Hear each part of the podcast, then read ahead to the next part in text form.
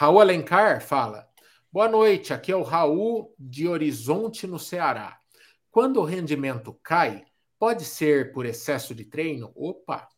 Corro cinco vezes na semana, duas vezes em ritmo forte e o restante em ritmos moderado e leve. A divisão tá legal, né, mestre Lu? Não é um cara que só senta o cacete.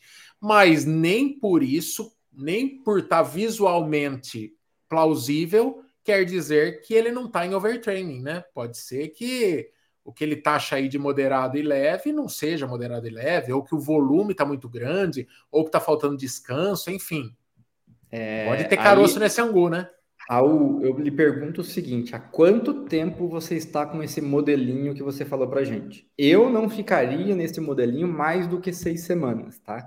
Nosso corpo ele tem para a fisiologia, para o nosso metabolismo, ele precisa ter estímulos diferentes e ele precisa ter períodos diferentes. A gente não treina do mesmo jeito, a gente não pode treinar do mesmo jeito sempre.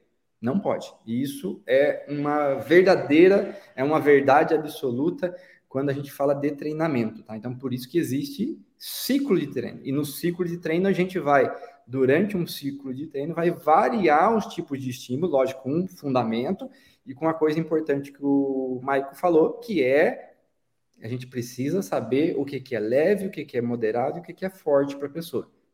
No mínimo, tá? E eu posso falar para você, Raul, seu leve, ele precisa estar, tá, no mínimo, um minuto acima do seu pace forte. No mínimo.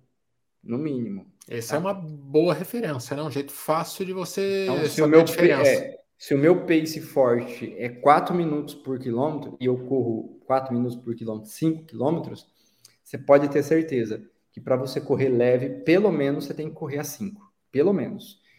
E vai depender da duração. Quanto mais longo o treino, né, quanto mais tempo durar esse treino, mais alto tem que ser esse pace.